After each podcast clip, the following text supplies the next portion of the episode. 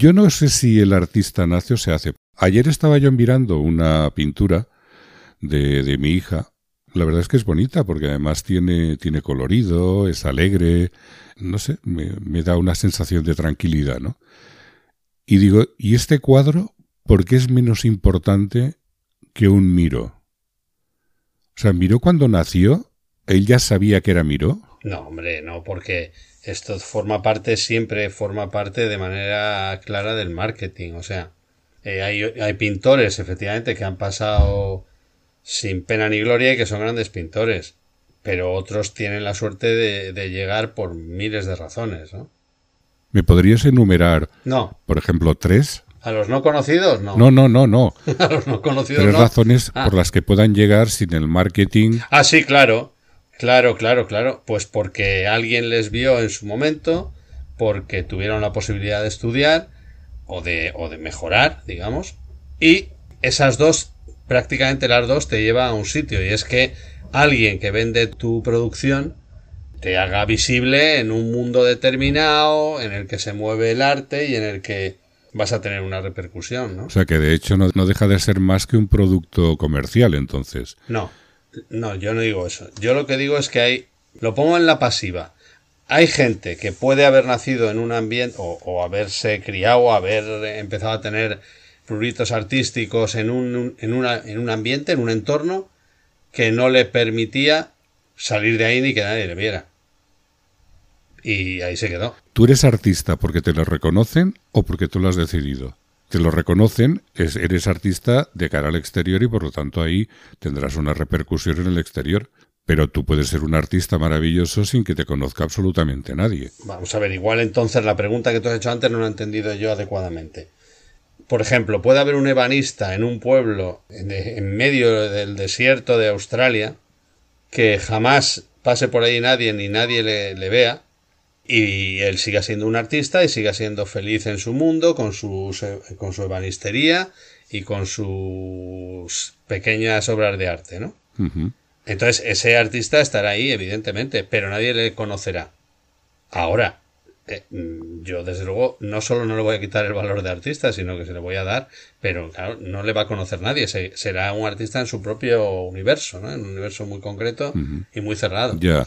Hombre, en ese caso, yo es que lo conozco, me parece que estás hablando de Michael, Efectivamente. que este es ebanista en cerca de Perth. Efectivamente. Y, y claro, es que él no, él no se considera artista, él es un artesano, que yo creo que es otra categoría, porque él trabaja la madera, él tiene una serie de unos euca- eucaliptus plantados allí que los va cortando y les va dando formas y eso después ahí eso, eso lo transforma en muebles, en, en moldaduras y Michael es feliz así, pero es feliz así porque tampoco se lo ha propuesto. También es verdad que le quisieron comprar eh, y llevárselo al, al museo, al MoMA, pero al final él dijo que no, que el MoMA no le interesaba para nada. Ya, pero entonces no vamos a ver, vamos a ver porque no es el mismo Michael. Porque el que yo digo nadie le vio. Y tú estás hablando de que alguien vino a llevárselo al MoMA. Pero era, era porque era invisible, o sea, no lo conocía ni su familia. No, por aquí no vamos, ¿eh? No, es que me dices unas cosas que no lo había visto nadie. No, hay gente que no la ven, Hombre, alguien lo tendría que ver, ¿no? que no la ven, que es, es eh, vive en un universo que, que desconocemos el resto. Australia no está en otro universo. No, no, Australia está en la otra punta no. en relación a nosotros Bueno, y nosotros estamos en la otra punta en relación a ellos. bueno, vamos a ver. Tal y como decía Johan Cruyff, No sé quién es. el entorno, ¿sabes? También podemos decir Ortega y Gasset, que decía aquello de las circunstancias. El universo de una persona, de un artista, puede ser enorme y puede reconocerle gente que le haga ser muy popular y muy, muy, hasta rico. Y hay otra gente que vive en un universo tan concreto que no le conoce nadie ni Y si practican el poliamor, ahí sí que empieza ya a tener más. entonces habría más, habría más. Ya sería reconocido por un tercero que, mm, bueno, podría hacer que se multiplicara todo. Ten en cuenta esa teoría famosa de que en un rango de cuatro personas nos conocemos todos, ¿no? Bueno, yo, yo el rango ese lo tenía en 8, porque a mí las cuatro es que me molestaban, me cansaba mucho, siempre eran las mismas cuatro. Vale. Y entonces digo, ¿y si ampliamos a 8? Es más probable que sea verdad lo de 8 que lo de 4. ¿eh? Es que 4 me parece muy cercano. Sí. Siempre que he llegado a la gente con la que he tenido alguna relación o, o una amistad o un conocimiento, siempre me ha costado como unas 25 llamadas, incluso alguna amenaza. Sí, sí, no, no me extraña. Oye, y, una cosa, tú, ahora que, que, planteas esto de los artistas y el mundo de los artistas, ¿no? La verdad es que lo, lo hilo rápido del premio que han dado en los Oscar a la película esta, que es una astracanada, que solo puede ser producto de una mente perturbada en el sentido de idiota, ¿no? Mm, y no me gusta categorizar, ¿eh? pero vamos, cuando la cosa es obvia, pues quiero decir, yo oigo hablar a determinados políticos y no hace falta que me categorice nadie porque sé que son idiotas. O sea, para eso he leído tres libros en mi vida, un poco más, ¿no? Entonces, mm, hay parte del arte, de hecho se ha tratado varias veces en algunas obras también, que es un. que se ríen de nosotros en realidad, ¿no? Eh, una cosa es que la inteligencia sea abierta y que evidentemente cualquier ser humano puede tener también su universo de inteligencia o de inteligencias, y otra cosa es que dentro de un conjunto de cosas que compartimos hay acuerdos no escritos que te dicen si un niño hace un garabato, evidentemente hace un garabato y tú ves que es un garabato. Si un cretino hace una película que es, una estupidez, pues dices, pues es que ha hecho una estupidez. ¿Eso existe? ¿O, ¿O, no? ¿O es una cuestión de la percepción de cada uno? Yo creo que es una cuestión de percepción. Más que nada porque para ti puede ser una estupidez, pero para otros puede ser que no. Y no solamente eso, sino que además, cuando te planteas hacer algo, te lo tomas muy en serio y además ahí inviertes dinero, energías, ganas, ilusiones. Después sale como sale o sale lo que sale, ¿no? Yo no creo que nadie haga nada en función de si es imbécil o no es imbécil. Eso es una percepción tuya, es un juicio tuyo. Que normalmente leí una frase que me gustaba mucho que decía, normalmente cuando juzgas a alguien te estás juzgando a ti mismo. Puedo compartir eso, pero voy a tratar de aclarar mi explicación porque tú la interpretas así, es que me he explicado tan mal como siempre, pero por otra parte de modo que parece arrogante. Sí. Vamos a ver. Hay una película de Hal Ashby que la protagoniza Peter Seller. El guateque. No, esa no es de Hal Ashby. Mr. Jardiner. Exacto. No se llama así, se llama There, pero bien, esa.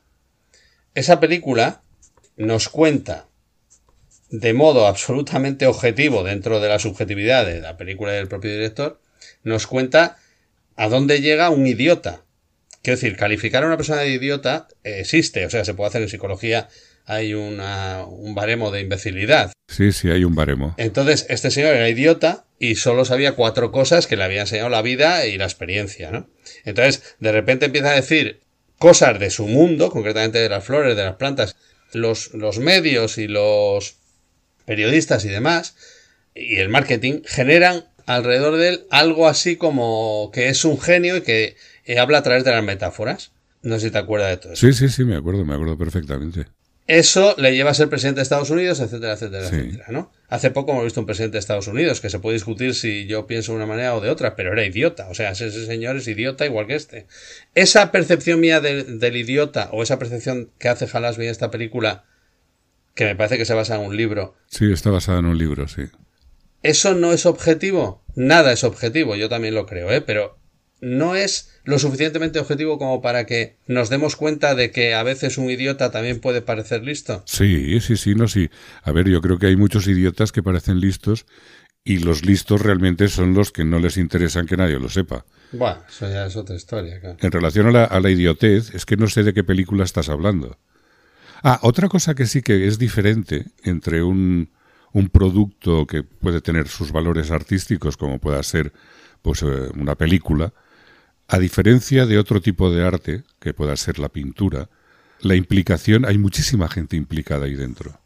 Eso es cierto. Entonces, el producto que tú habías diseñado posiblemente no es el resultante, porque es tanta la gente que participa y tantos los condicionantes que tienes para poder llevar a cabo esa obra, que al final esa obra es lo que es. O sea, y, igual no tiene nada que ver con el objetivo que tú te habías marcado. No, no, evidentemente. Porque la intervención de tantos elementos y de tantos condicionamientos hacen que el producto a veces no se parezca en nada en lo que tenías previsto.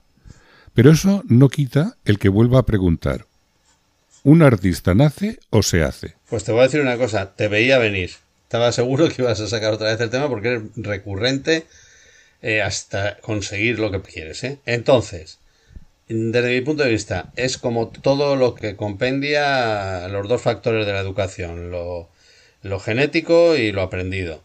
Yo creo que tiene una parte de genético y otra parte de aprendido, como cualquier ser humano en su desarrollo vital, o de personalidad o de inteligencia, ¿no? Y en este caso lo mismo. Sí, sí. Estoy seguro que hay gente que tiene unas habilidades. Aquí voy a ser yo el que me apoye en, lo que dijiste anteriormente. Evidentemente, un pintor no es lo mismo que un director de cine. Un pintor tiene su mano y sus pinceles y sus brochas, nada más. Y probablemente tiene una cosa que ha venido con él en lo genético y luego, evidentemente, lo puede desarrollar o no. Claro.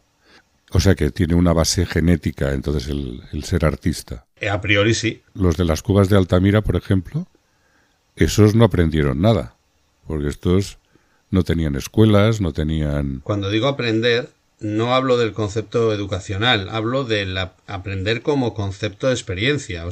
Entonces se puede aprender por experiencia y que nos hacen mejores o nos hacen más hábiles, ¿no? Claro. ¿Tú consideras, por ejemplo, los Rolling Stones que son artistas? Joder, de verdad, de verdad, de verdad, de verdad. Sí. Ostras, yo tengo una anécdota con Mike Jagger vestido de lagarterana, paseando por Lugo. Por Lugo. Que, por Lugo, sí. Es que dice, ¿qué podría? Porque me lo dijo un día. Dice, em, oye Aureli, es que no quiero que me reconozcan y quiero, quiero ir a comer a un sitio que conoce él en Lugo, lo que se lo había dicho una amiga suya.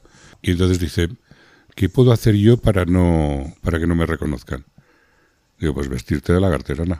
Evidentemente tu idea es brillante. Oye, le quedaba el traje de la garterana como hecho a medida. Nos fuimos a comer un pote gallego. Qué rico es el pote gallego. Espectacular. Después él dice esto, Satisfaction. Claro, lo que le llamó la atención a, la, señora del, restaurante es que una lagarterana que hablaba perfectamente inglés y que no sabía hablar nada de español. Y yo le dije, no, es que está poseída.